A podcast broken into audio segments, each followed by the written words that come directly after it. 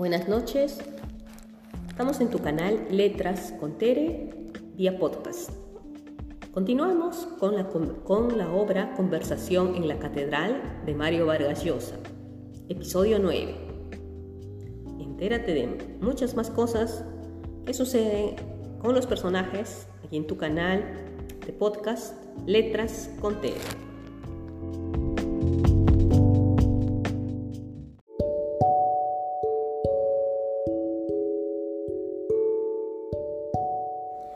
Acaban de llamarte a tu casa Zabalita, dijo Solórzano al verlo entrar en la redacción. Algo urgente. Sí, tu papá creo. Corrió al primer escritorio, marcó el número. Largas llamadas hirientes, una desconocida voz serrana. El señor no estaba, nadie estaba. Habían cambiado de mayordomo otra vez y ni sabías quién era Zabalita. Soy Santiago, el hijo del Señor, repitió alzando la voz. ¿Qué le pasa a mi papá? ¿Dónde está? Enfermo, dijo el mayordomo. En la clínica está. No saben cuál señor. Pidió una libra a Solórzano y tomó un taxi. Al entrar a la clínica americana, vio a la TT, llamando por teléfono desde la administración. Un muchacho que no era el Chispas la tenía del hombro y solo cuando estuvo muy cerca reconoció a Popeye. Lo vieron. La tete colgó. Ya está mejor, ya está mejor. Tenía los ojos llorosos, la voz quebrada. Pero creímos que se moría Santiago. Hace una hora que te llamamos flaco, dijo Popeye. A tu pensión, a la crónica. Ya me iba a buscarte en el auto. Pero no fue esa vez, dijo, dice Santiago. Murió al segundo ataque Ambrosio, un año y medio después. Había sido a la hora del té, Don Fermín había regresado a la casa más temprano que de costumbre. No se sentía bien, temía una gripe. Había tomado un té caliente, un trago de coñac y estaba leyendo selecciones bien arropado en su sillón cuando la Teté y Popeye que oían discos en la sala sintieron el golpe. Santiago cierra los ojos, el macizo cuerpo de bruces en la alfombra, el rostro inmovilizado en una mueca de dolor o espanto, la manta y revista caídas. Los gritos que daría la mamá, la confusión, lo habrían abrigado con frazadas, subido al automóvil de Popeye, traído a la clínica. A pesar de la barbaridad que hicieron ustedes moviéndolo, ha resistido muy bien el infarto, había dicho el médico. Necesitaba guardar reposo absoluto, pero ya no había nada que temer. En el pasillo junto al cuarto estaba la señora Zoila y el tío Clodomiro y el Chispas la calmaba. Su madre le alcanzó la mejilla para que la besara, pero no dijo palabra, y miró a Santiago como reprochándole algo. Ya ha recuperado el conocimiento, dijo el tío Clodomiro. Cuando salga la enfermera podrás verlo. Solo un ratito, dijo el Chispas. El doctor no quiere que hable. Ahí estaba el amplio cuarto de paredes color verde limón, la antesala de cortinas floreadas y él, Zabalita, con un pijama de seda granate. La lamparilla del velador iluminaba la cama con una escasa luz de iglesia. Ahí la palidez de su cara, sus cabellos grises alborotados en las sienes, el relente de terror animal en sus ojos. Pero cuando Santiago se inclinó a besarlo, sonrió. Por fin te habían encontrado, flaco. Creía que ya no te iba a ver. Me dejaron entrar con la condición de que no te haga hablar, papá. Ya pasó el susto felizmente, susurró don Fermín. Su mano se había deslizado fuera de las sábanas. Había atrapado el brazo de Santiago. ¿Todo va bien, flaco? ¿La pensión, el trabajo? Todo muy bien, papá, dijo él. Pero no hables, por favor. Siento un nudo aquí, niño, dice Ambrosio. Un hombre como él no se debía morir. Permaneció en el cuarto un largo rato, sentado a la orilla de la cama, observando la mano, la mano gruesa de bellos lacios que reposaba en su rodilla. Don Fermín había cerrado los ojos. Respiraba profundamente. No tenía almohada, su cabeza ladeada sobre el colchón, y él podía ver su cuello con estrías y puntitos grises de la barba. Poco después entró una enfermera de zapatos blancos y le indicó con un gesto que saliera. La señora Zoila, el tío Clodomiro y el Chispas se habían sentado en la antesala. La Tete y Popeye cuchicheaban de pie junto a la puerta. Antes era la política, ahora el laboratorio y la oficina, dijo el tío Clodomiro. Trabajaba demasiado, no podía ser. Quiere estar en todo, no me hace caso, dijo el Chispas. He pedido hasta el cansancio que me deje a mí ocuparme de las cosas, pero no hay forma. Ahora tendrá que descansar a la fuerza. Está mal de los nervios. La señora Zoila miró a Santiago con rencor. No es solo la oficina, también es este mocoso. Le quita la vida no tener noticias tuyas y tú cada vez te haces rogar para venir a la casa. No des esos gritos locos, mamá, dijo la Tete. Te está oyendo. No lo dejas vivir tranquilo con los colerones que le das, sollozó la señora Zoila. Le has amargado la vida a tu padre mocoso. La enfermera salió del dormitorio y susurró al pasar. No hablen tan fuerte. La señora Zoila se limpió los ojos con el pañuelo y el tío Clodomiro se inclinó hacia ella, compungido y solícito. Estuvieron callados, mirándose. Luego la Teté y Popeye comenzaron de nuevo a cuchichear. Cómo habían cambiado todos, Zabalita. Cómo había envejecido el tío Clodomiro. Le sonrió y su tío le devolvió una penada sonrisa de circunstancias. Se había encogido, arrugado, casi no tenía pelo, solo motitas blancas salpicadas por el cráneo. El Chispas era un hombre ya, en sus movimientos, en su manera de sentarse. En su voz había una seguridad azul, adulta, una desenvoltura que parecía corporal y espiritual a la vez, y su mirada tranquilamente resuelta.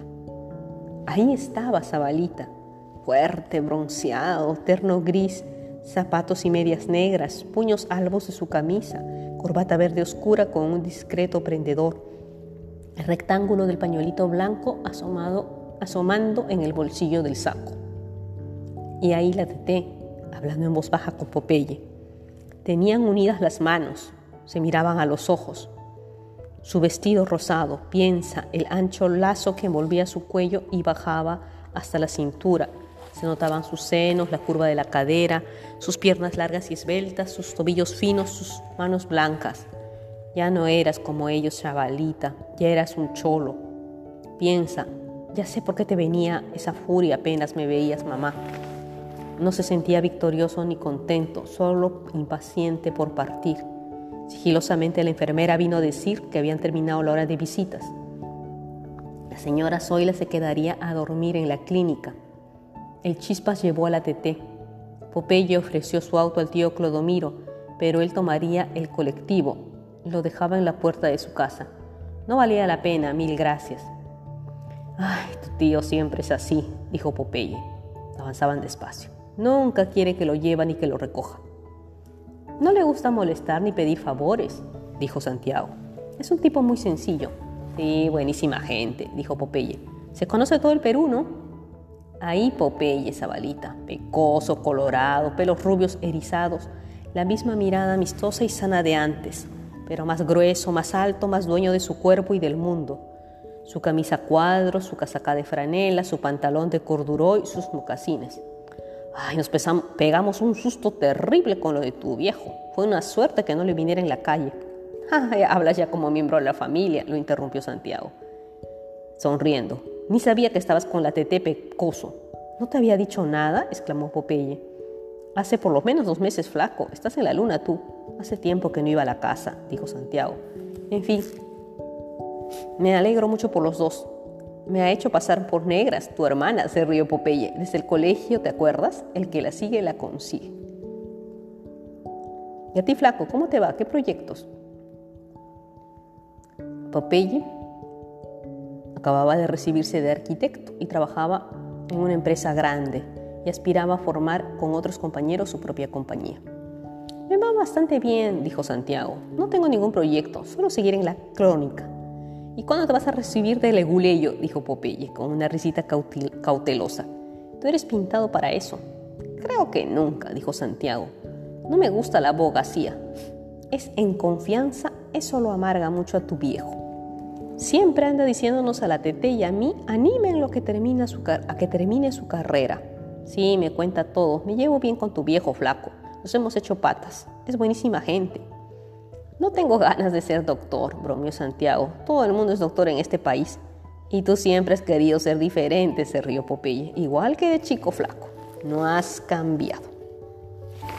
Partieron del tambo, pero todavía charlaron un momento en la avenida Tacna, frente al edificio lechoso de la crónica antes de que Santiago bajara. Tenían que verse un poco más flaco, sobre todo ahora que somos medio cuñados. Popeye había querido buscarlo un montón de veces, pero tú eras invisible, hermano. Les pasaría la voz a algunos del barrio que siempre preguntan por ti. ¿No habías vuelto a ver a nadie de la promoción, flaco? Piensa, la promoción. Los cachorros que ya eran tigres y leones, zabalita, ingenieros, abogados, gerentes. Algunos ya se habrían casado. no veo a mucha gente porque llevo vida de hubo, de búho. Me acuesto al amanecer y me levanto para ir al trabajo. Una vida de lo más bohemia, flaco. Sobre todo para un intelectual como tú. ¿De qué se ríe? Dice Ambrosio. Lo que le dije de su papá lo pienso de verdad, niño. No es eso, dice Santiago. Me río de mi cara de intelectual.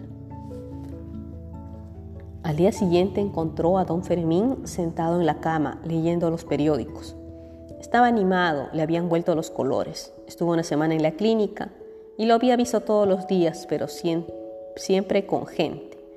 Parientes que no veía hace años y que lo examinaban con una especie de desconfianza. La oveja negra, el que se fue de la casa, el que amargaba a Zoilita, el que tenía un puestito en el periódico. Imposible recordar los nombres de esos tíos y tías Zabalita, las caras de esos primos y primas. Te habrías cruzado con ellos sin reconocerlos. Era noviembre y comenzaba a hacer un poco de calor cuando la señora Zoila y el Chispas llevaron a, a don Fermín a Nueva York a que le hicieran un examen. Regresaron a los 10 días y la familia se fue a pasar el verano a Ancón. Casi no los habías visto tres meses a Balita, pero hablabas con el viejo por teléfono todas las semanas. A fines de marzo volvieron a Miraflores y don Fermín se había repuesto, tenía un rostro tostado y saludable. El primer domingo que almorzó de nuevo en la casa vio que Popeye besaba a la señora Zoila y a don Fermín. La Teté tenía permiso para ir a bailar con él los sábados al grill del Bolívar. En tu cumpleaños la Tetel, Chispas y Popeye habían ido a despertarte a la pensión y en la casa toda la familia te esperaba con paquetes, dos ternos, abalita, camisas, zapatos, unos gemelos, en un sobrecito un cheque de mil soles que gastaste con Carlitos en el bulín. ¿Qué más que valiera la pena sobre Zabalita? ¿Qué más que sobreviviera? ¿Y qué tal les pareció? Esta escena, a mi criterio, es bastante conmovedora. Ya hemos escuchado la tirante relación que tenía nuestro protagonista con su familia. Y ahora, cuando ya su papá se puso mal, hubo una especie de reconciliación, aunque no se dijera palabra alguna al respecto. Sigue escuchando más episodios aquí en tu canal Letras con Tere. Seguimos con conversación en la catedral. Hasta la siguiente sesión. Hasta luego.